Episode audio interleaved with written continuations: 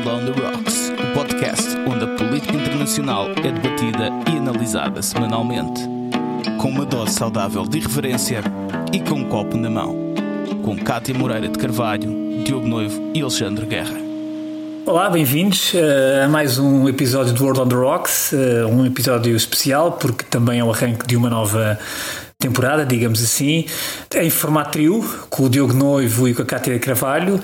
A Cátia Bruno, que tanto estimamos e gostamos, mas partiu para um, um, novo desafio, um desafio profissional, que muito exigente e que a partir daqui também nos temos toda a sorte do mundo. Claro. E, enfim, uh, vamos seguramente vamos ver se um dia deste ela volta aqui para um episódio especial. Como convidada. Contamos, Como convidada, contamos com isso. Exatamente. Contamos com isso. E vocês estão tão bem? Está tudo bem convosco? Bem, obrigado. Sim, bem, sim, obrigado. Vamos também. ter saudades da nossa Kátia, mas cá estamos para esta nova temporada com muito ânimo. E com, e com algumas novidades Uh, enfim, temos aqui uma alteração nas rúbricas. Uh, reduzimos a três rúbricas, portanto, cada programa. Vamos ter mais convidados, alguns convidados especiais. Vamos ter um já no portanto, próximo episódio. Não vamos revelar muito, mas é super especial. Exatamente, e portanto vão se mantendo por aí, vão, vão ouvindo, espero que, que, que que, que, continuem enfim, a ouvir os nossos podcasts e que, que se juntem outros, outros ouvintes, porque é disso que nós precisamos e é um gosto tê-los ir desse lado. E portanto, vamos começar com os nossos eh, brindes da semana e Diogo Noivo, começo por ti. Bom, o, o, meu brinde vai para uma associação de jovens chamada Sacabat, é uma associação de jovens na Catalunha que tem a seguinte ideia. Ser catalão não é incompatível com ser espanhol. Ou seja, eles sentem-se simultaneamente na sua identidade nacional catalães e espanhóis. Uh, dito de outra forma, eles dizem que para ser catalão não é preciso ser anti-espanhol e para ser espanhol não é preciso ser anti-catalão, o que é uma mensagem de alguma concórdia uh, nos tempos que correm. Na semana passada eles foram à Universidade Autónoma de Barcelona, montaram um toldo, uma pequena tenda para distribuir panfletos, para falar com os alunos e de repente juntou-se uma centena de jovens nacionalistas catalães que os agrediram brutalmente que destruíram o toldo uh, que montaram e, portanto, foi um cenário de agressão brutal uh, no meio de uma universidade que deve ser um centro de pensamento e um centro de debate. Claro. Um, enfim, é apenas mais um episódio de acosso sobre não nacionalistas catalães na Catalunha. Este foi especialmente grave, uh, dado o, o, enfim, o grau de violência que, que aconteceu. E o mais grave foi que depois da agressão, o nacionalismo catalão disse que os agredidos eram fascistas e os agressores eram democratas. Portanto, é a inversão completa de tudo, uh, com enorme gravidade.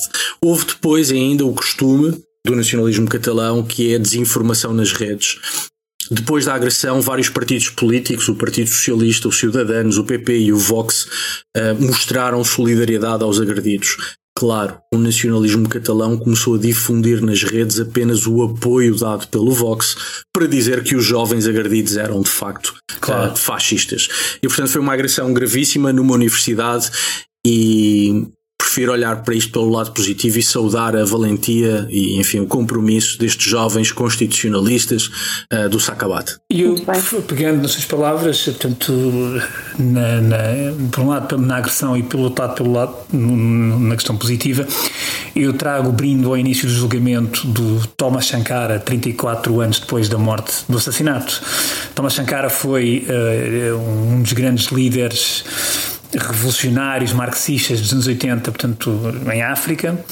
Na verdade, foi o, enfim, foi o primeiro presidente do Burkina Faso, do cujo Burkina Faso, portanto, ele rebatizou o país, portanto, que se, que se chamava Alto Volto, ainda do tempo da, da, da portanto, herdade da, da, do tempo colonial francês. E o, o Thomas Sankara, conhecido como Che Guevara da África, foi um dos líderes mais icónicos e que ainda hoje é um líder muito acarinhado, portanto, enfim, porque alimentou um certo projeto pan-africano associado a ideias revolucionárias socialistas e marxistas. E de facto ele subiu ao poder em, 1900, em 1983, portanto com, com mais alguns camaradas de armas.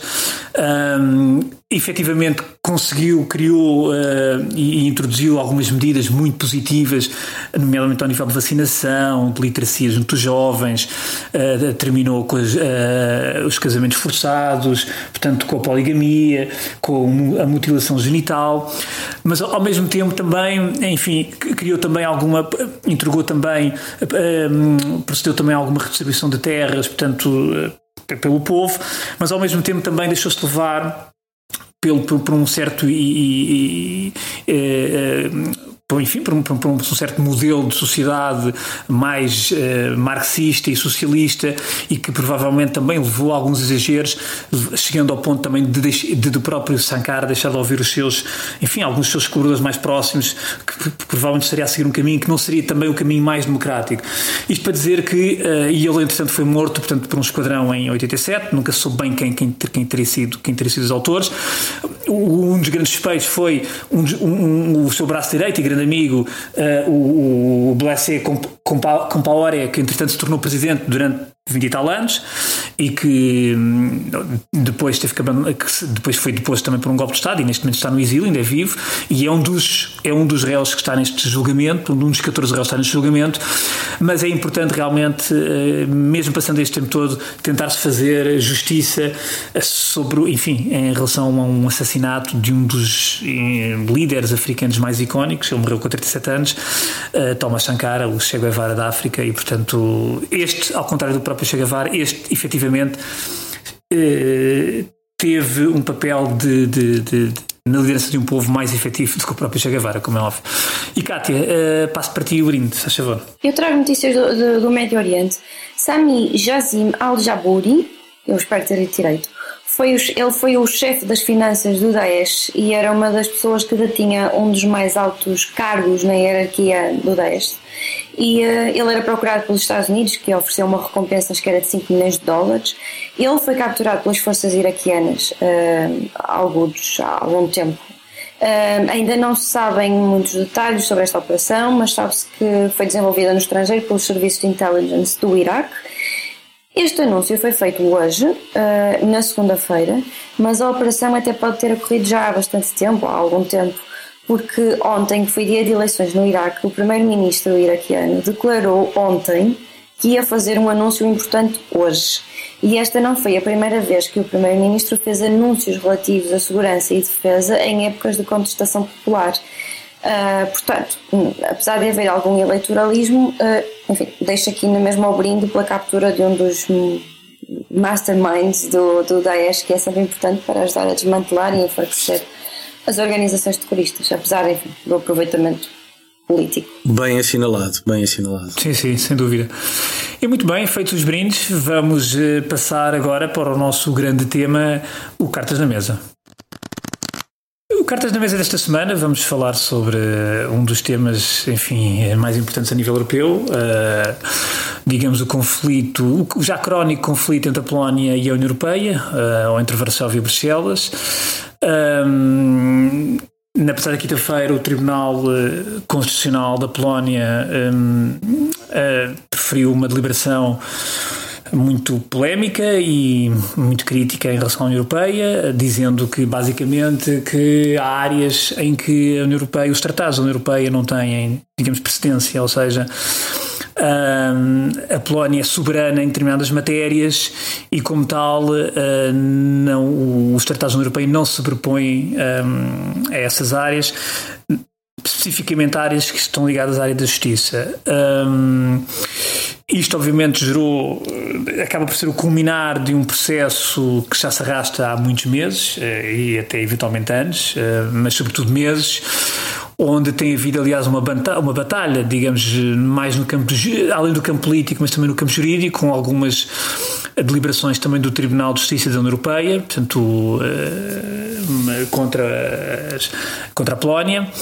E esta deliberação de quinta-feira do Tribunal Constitucional da Polónia, no fundo, também acaba por ser uma, uma deliberação que, aliás, esperava há, alguns, há, algum, há algum tempo, porque foi, uma, foi, um, foi um parecer até pedido pelo próprio Primeiro-Ministro polaco sabendo também antemão já da resposta, mas esta deliberação também acaba por ser uma resposta direta àquilo que foi também a posição do Tribunal de Justiça Europeia, também na, eh, esta semana, onde mais uma vez veio, eh, enfim, veio pôr em causa aquilo que são algumas, algumas medidas que estão a ser implementadas na Polónia a nível judicial e que podem meter em causa a independência, portanto, uh, e, a e, enfim, o modelo de separação de poderes em que assenta, portanto, todo o edifício europeu, isto, a construção da União Europeia. Isto já vem desde 2019, pelo menos. Isto já vem desde há muito tempo, quer dizer, não, não, não é uma coisa desta semana, nem destes dias, portanto, uh, esta, esta, esta, este, este, conflito entre a Polónia e a União Europeia.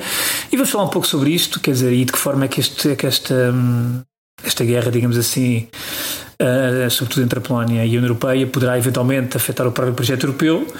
E, Diogo, o que é que tu achas eh, daquilo que tens visto? O que é que te parece eh, que.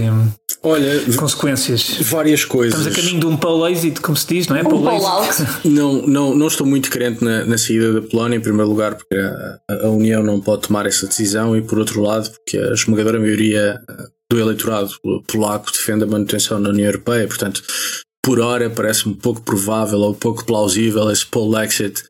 Um, parece-me, contudo, e há, e há várias coisas que nós podemos dizer aqui.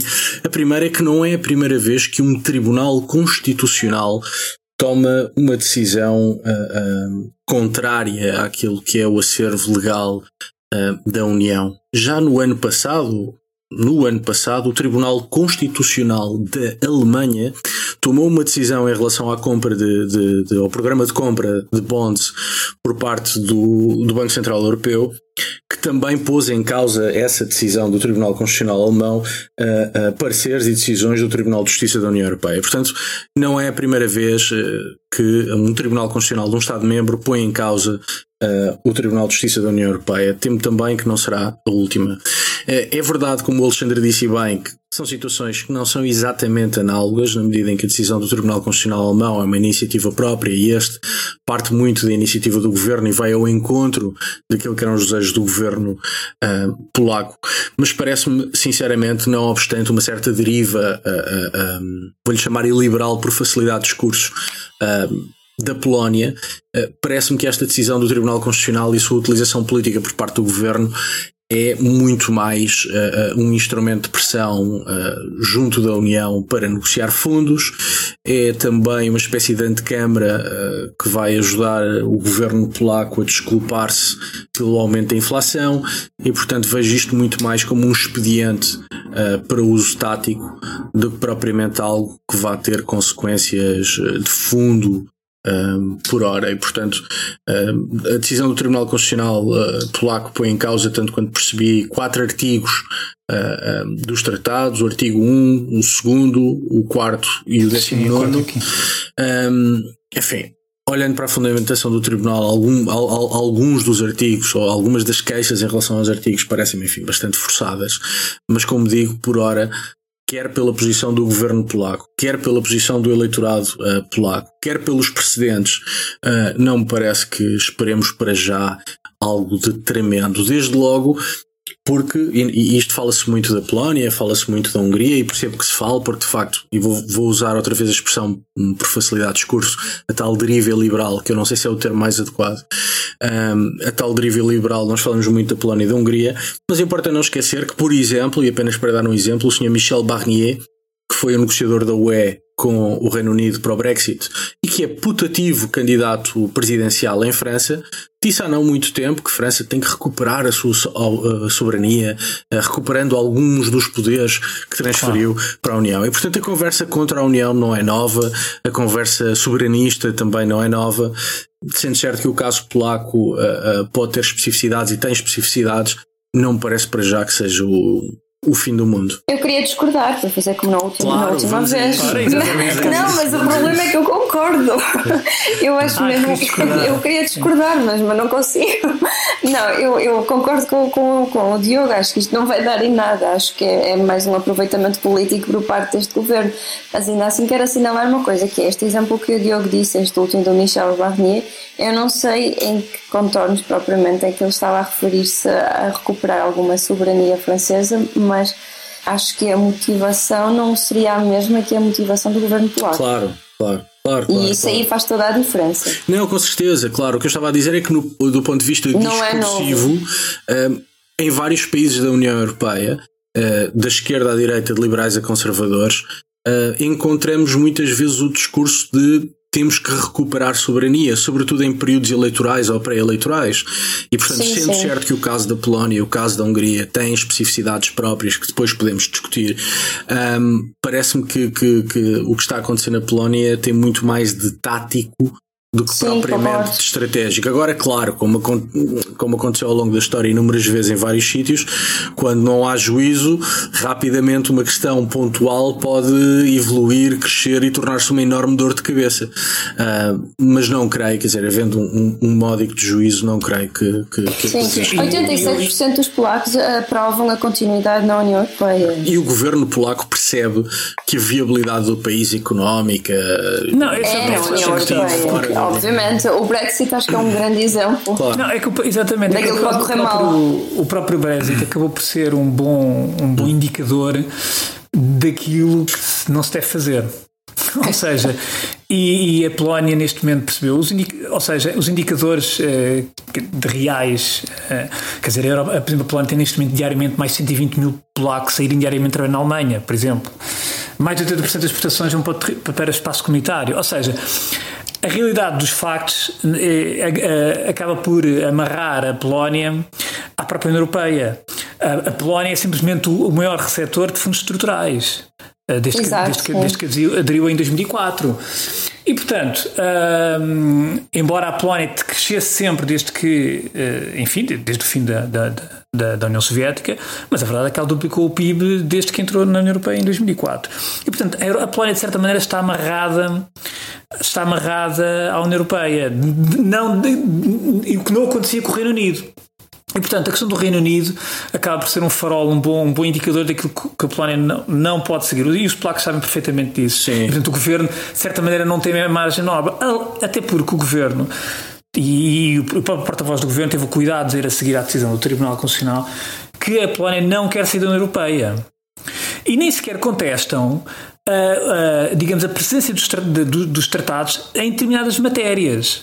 Portanto, é- ou seja, há aqui nuances que nós também temos que ver com alguma atenção, porque eu quando olho para, para o debate da Polónia... É, que não podemos ser Hungria- reacionários. não, a questão é que normalmente estes debates são sempre feitos de forma muito enviesada e muito ideológica. Ou seja, e tem que ter realmente cuidado ver aqui as áreas cinzentas, porque, de certo, ob- obviamente, que estamos perante um governo que tem, enfim, sob a liderança do Partido da Justiça, liderado, quer dizer, pelo, pelo Kaczynski, eh, liderado, quer dizer, pelo menos nos bastidores pelo Kaczynski, mas a verdade, e sabemos que tem sido um, um governo que, que tem, tem, tem atuado muito na restrição de algumas áreas, nomeadamente hum, liberdades civis, na questão da, dos mídias e, sobretudo, na parte da justiça. Eh, e aí, efetivamente, eh, o Tribunal de Justiça Europeia tem criticado muito uh, o, portanto, o novo mecanismo tanto de, de, de, nomeações de juízes, por exemplo, para o Supremo uh, Tribunal, portanto, não é para o Tribunal Constitucional, mas sim para o Supremo Tribunal, uh, tinham feito em março. E agora, na semana passada, voltou a referir que, a, a, a, digamos, a, transferência ou a mobilidade forçada de determinados juízes de para diferentes, para outros, para outras instâncias judiciais, coloca em causa determinados princípios, nomeadamente princípios, portanto, do Estado de Direito. Estamos a falar de questões muito técnicas que, de, certa, de facto metem em causa aquilo que são os valores da União Europeia.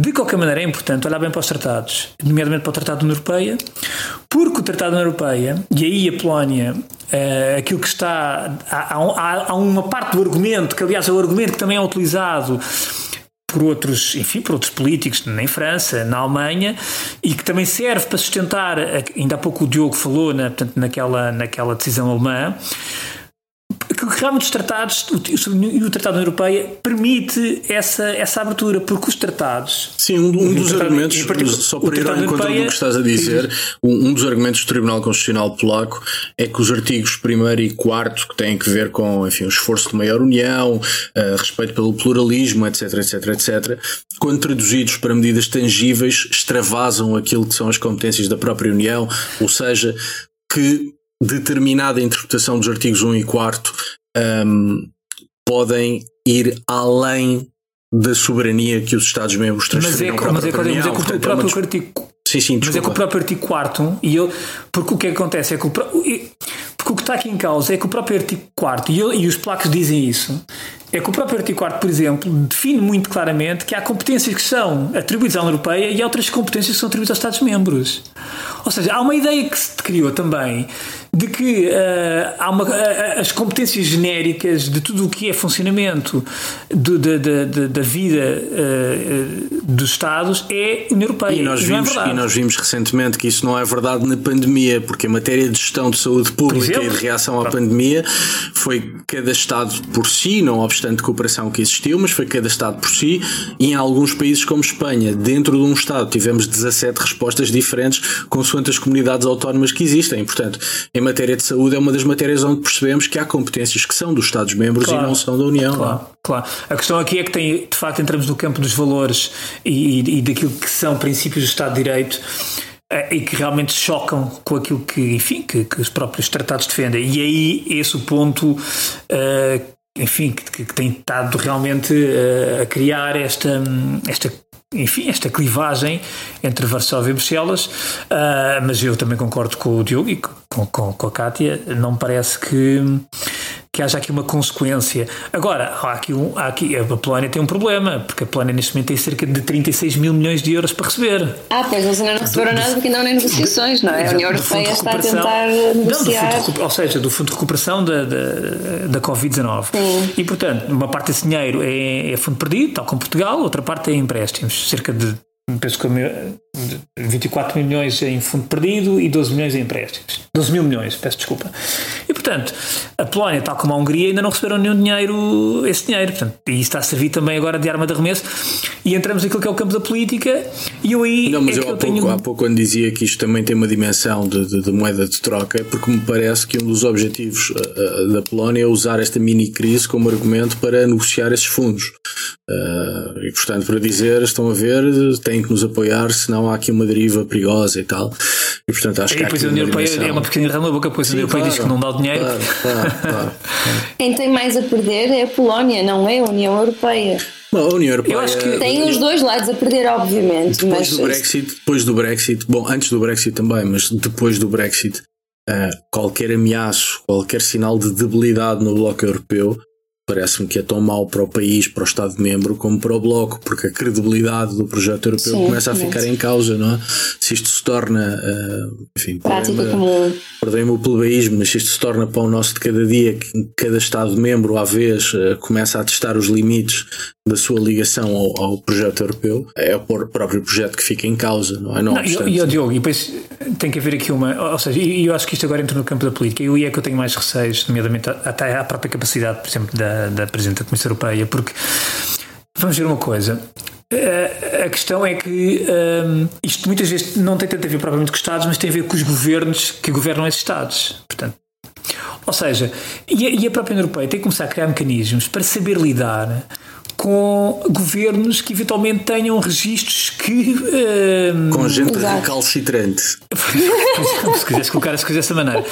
Porque, uh, porque isto, isto vai acontecer mais vezes no futuro. Ou seja, se nós olharmos para a União Europeia como um futuro a médio e longo prazo, como um projeto a médio e longo prazo, temos que equacionar que, vai, que a União Europeia vai ter, uh, portanto, Estados liderados por governos que vão criar sempre esse tipo de questões, que vão ter sempre visões às vezes mais tramadas, visões, enfim, mais questionáveis, e portanto.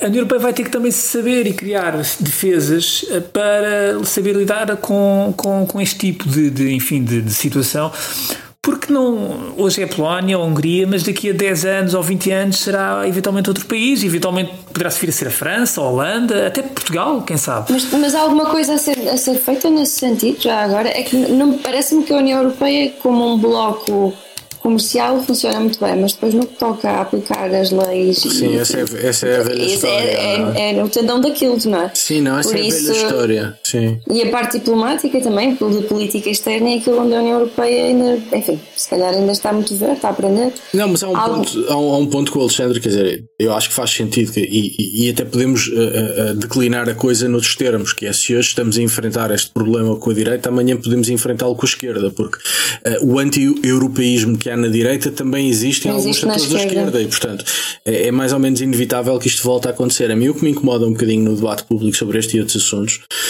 é que partimos sempre para uma ótica de lançar um anátema e um opróbio sobre estes países sem querer perceber o que é que está a acontecer. Polónia, Hungria, República Checa têm governos democraticamente eleitos, em alguns casos reeleitos, em alguns casos reeleitos com maiorias absolutas e, portanto, não estão lá porque tomaram o poder pela força, mas sim por vontade expressa e às, vezes de forma abrumadora pelos eleitores. E em vez de se tentar perceber o que é que se passa na cabeça daqueles eleitores e porque é que eles estão a votar como estão a votar, a União Europeia como instituição e o debate europeu de um modo geral opta por eh, às vezes até insultar os eleitores e insultar os países em vez de tentar criar soluções. Sobre o caso da Polónia, deixa-me só pegar numa coisa que o Alexandre disse que tem a ver com a Alemanha e especulando um bocadinho, a mim este caso na Polónia cheira-me um bocadinho a aroma pós-Merkel, porque Merkel foi, ahm, até por razões pessoais, ahm, uma das, das, enfim, das líderes alemãs que melhor percebia a história da Polónia e as ansiedades políticas da Polónia. Foi muito criticada por, até por não fazer nada, não é? Certo, Merkel até percebia muito bem a história contemporânea da Polónia, que até certo ponto é a sua também. A Alemanha é o principal parceiro económico e comercial da Polónia. Uh, a Alemanha ajudou a mitigar muito o, o, medo natural que se sente em Varsóvia em relação à Rússia e a fazer uma gestão das relações uh, Europa-Rússia uh, com a Polónia sempre de pé atrás e, portanto, Merkel teve um papel fundamental na gestão da Polónia enquanto Estado-membro da União Europeia. E isto a mim cheira-me um bocadinho já após Merkel, não é? A, a pessoa que tinha quer por condições pessoais, quer por condições políticas, uma enorme capacidade de gerir bem este tipo de assuntos, está de saída e começa-se a notar que está de saída. E eu acho que a Polónia é um dos exemplos onde se nota que Merkel está de saída. Pois, falta, Falta, pois é uma, é uma perspectiva porque falta realmente o pulso político para, hum. uh, no fundo, por um lado, refriar aquilo que podem ser alguns ímpetos da Polónia mais arriscados em termos de jogada de cartada, não é? Portanto, com esta, esta, obviamente que esta deliberação, do, do, esta, esta decisão do Tribunal Constitucional é uma jogada de alto risco, porque coloca este problema num patamar já, digamos, de, muito acima daquilo que, que, que, é uma simples troca de palavras e coloca a questão também já no, no campo jurídico. E a verdade é que neste momento, em termos políticos, não se olha para Bruxelas e não se pode dizer que haja propriamente um, enfim, Sim, um grande não, peso político para. Não para há assim ninguém que reúna muita confiança, não é? Em que as pessoas, a maior parte das pessoas olhe para aquela pessoa e diga, ok, nós sabemos que podemos confiar os destinos da Europa aqui nesta pessoa, num grupo de pessoas e que vai correr tudo bem, por enquanto o projeto vai ficar intacto, mas assim de repente depois, não há assim ninguém. E depois há, depois, e depois há outra Se coisa. Se calhar o Macron, é... mas enfim, ele também vai, ter, vai haver eleições na França para o ano. Não, e, mas, okay, e ele nunca é, é como a Merkel, apesar de no, no episódio passado eu ter dito as coisas que disse, mas, mas a verdade é que não existe assim ninguém. Mas diz, diz. Mas depois é que outra questão, que tem a ver com a própria hipocrisia da, da União Europeia e quer dizer, e vamos, e vamos ir dos próprios, há muitos comentadores e muita gente que anda a comentar esta questão da Polónia e da Hungria. Porque ainda esta semana, ou melhor, ainda há cerca de um mês e tal, um, a comissária uh, dos Assuntos Internos, uh, uh, Johansson, portanto, foi a 16 de setembro, ela assumiu claramente que o mecanismo de verificação das medidas de adesão da Bulgária e da Roménia, que aderiram em 2007, estava, tinham falhado. E ninguém falou na Bulgária e da Roménia.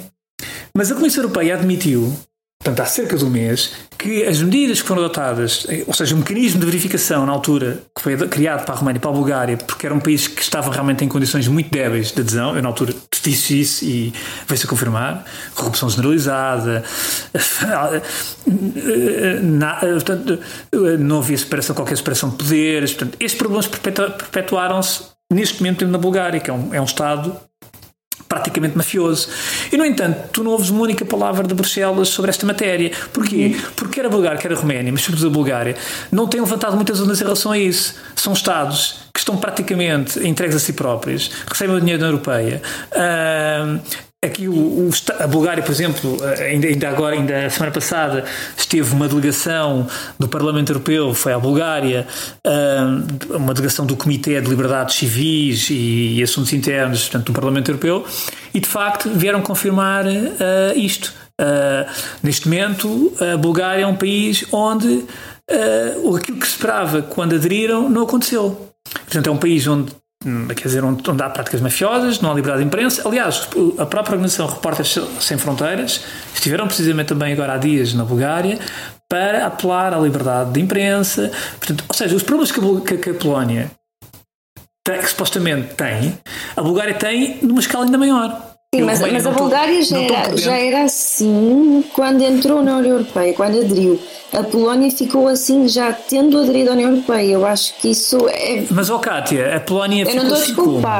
Mas ficou assim como? Essa é que é a questão. O que é que é ficar assim? É que, repara, a Polónia, ou seja, o que é que tu. O que é que tu o que é que tu entendes como ficar assim? Eu, eu percebo o argumento, eu percebo o argumento Ter estas derivas, enfim. Eu, repara, ou seja, pensa, pensa em Portugal e pensa em Espanha. Portugal e Espanha, quando entraram para a União Europeia, eram duas fracas figuras, não é? Aliás, a adesão de Portugal e de Espanha à União Europeia terminam uh, com o nosso processo de consolidação democrática, porque todos os vícios que nós trazíamos foram resolvidos em grande medida ou por sermos Estados-membros da União Europeia ou mesmo com a ajuda da União Europeia. Portanto, a União Europeia, nos casos de Portugal e Espanha, também serviram para tornar a coisa um bocadinho uh, mais decente e frequentável. E uniforme, não é?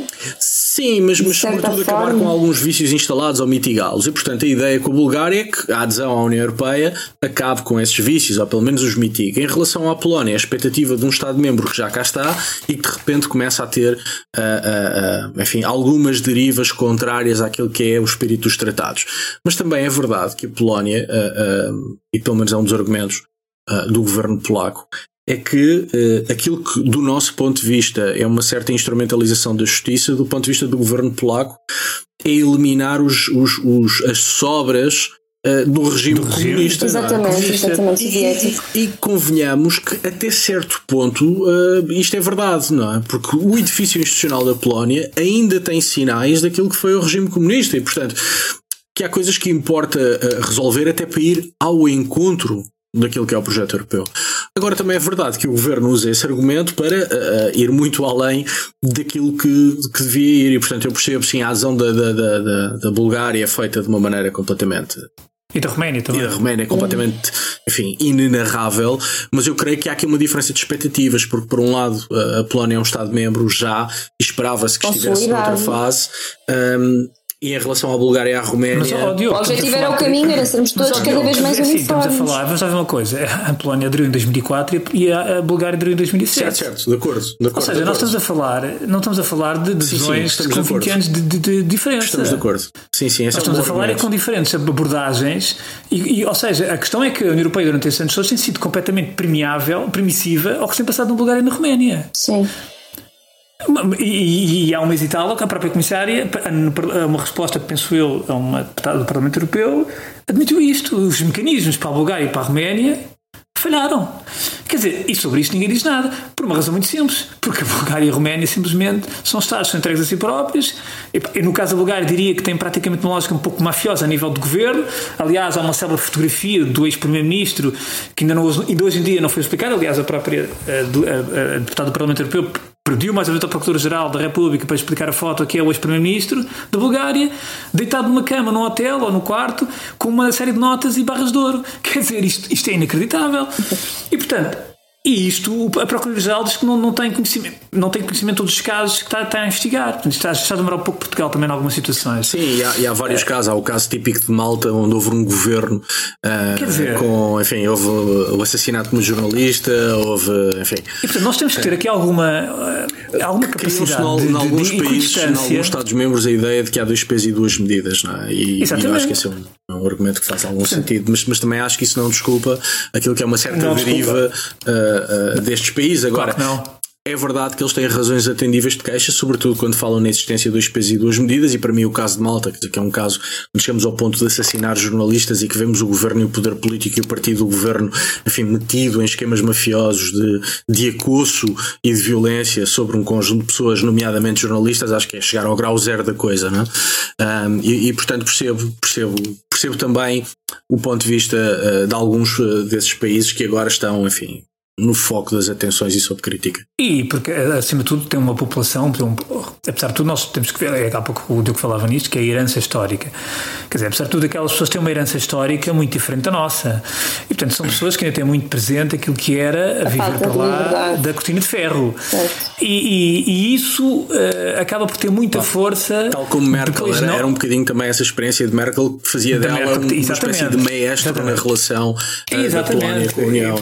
E esse povo também há de ser essa força e essa herança também há de ser aquilo que dará, que também acabará por condicionar o próprio governo é. a não ir, a não tomar determinadas decisões. Por isso é que o próprio governo polaco também percebe e sabe as sondagens e, sabe, e, sabe, e provavelmente sabe aquilo que é o, o feeling do povo.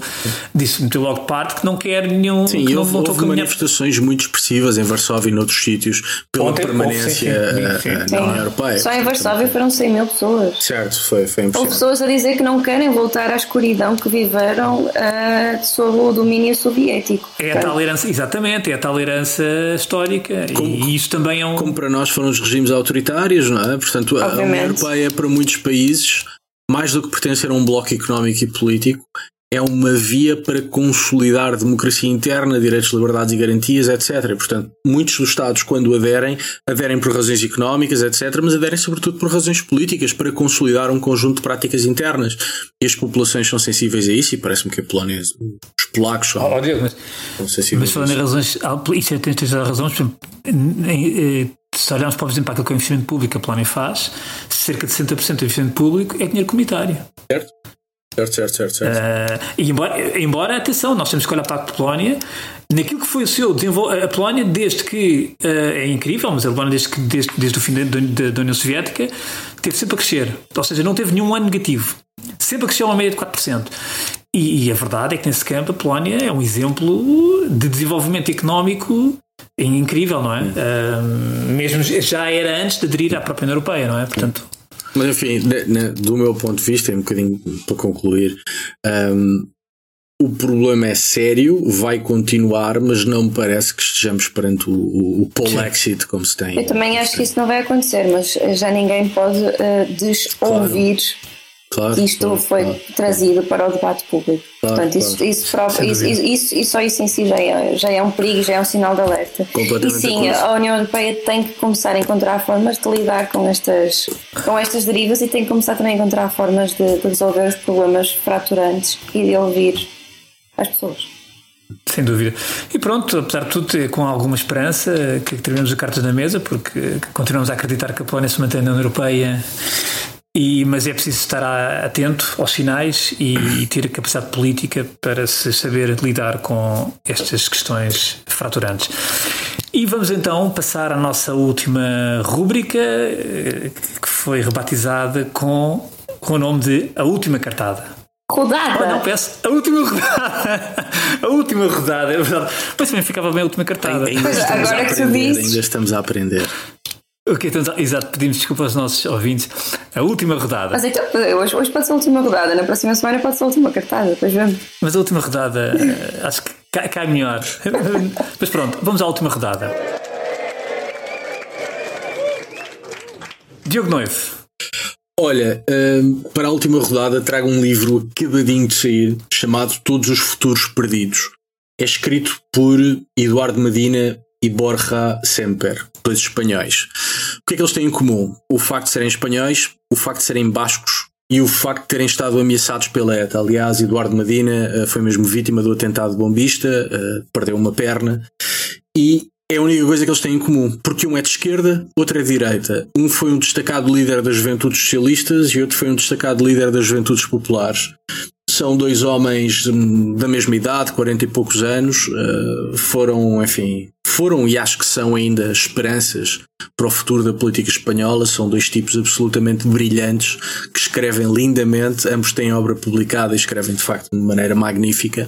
mas dá-se esta coincidência dos dois serem bascos, os dois terem estado ameaçados pela ETA, e então sentaram-se os dois a escrever um livro sobre o fim da ETA, o que é que isso significa para o futuro do País Basco, o que é que isso significa para o futuro de Espanha, se o fim da ETA foi ou não foi bem conseguido, qual é a importância de manter viva a memória da violência e viva a memória uh, da, das vítimas.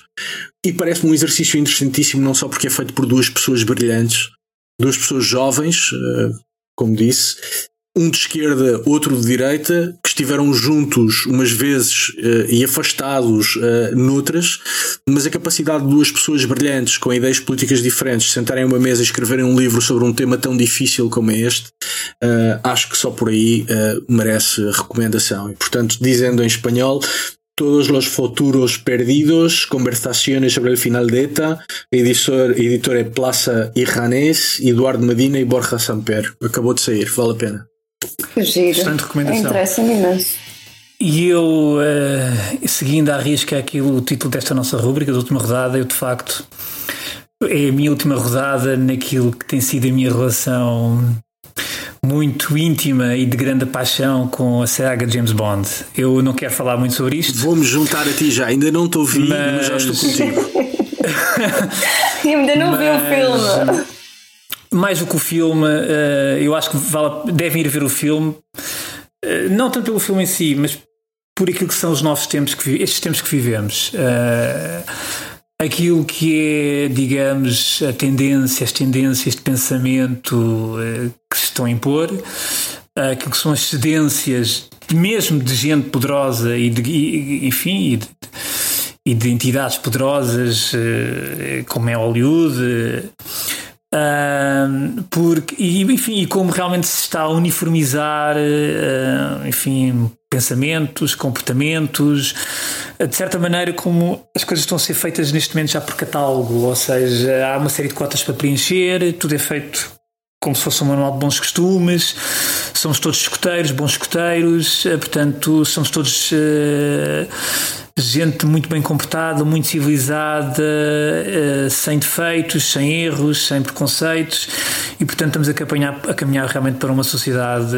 Aquilo que eu lia há muitos anos nas distopias ou nas utopias negativas, aquelas sociedades aparentemente perfeitas mas que não tinham o lado humano, não é? E o lado humano epá, tem sempre uma componente Sim, muito interessante. E, e além dessa parte política, há outra coisa, que é a descaracterização completa do personagem. Eu nem queria, pois, eu nem queria por que isso foi deixar aos. É, é, é, que ainda não viu. Não sejam spoilers. Não, não, não. Vou, não vou dizer nada do filme, mas há uma descaracterização completa, não só do, do personagem, como do filme, como da saga, quer dizer, não. não que tem a ver com isto. Já não é inovação, com... é descaracterização tem a ver precisamente com, sim, sim, enfim, claro, com, claro, com, este, com estes modelos de pensamento que realmente estão a impor e de uma forma até bastante agressiva e bastante até uh, quase autoritária barra totalitária, não é? Portanto, hoje em dia, se não pensas desta maneira, uh, quer dizer, ou és uh, chamado. Coisas pouco simpáticas que nenhuma das nossas mães gostaria de ouvir, não é?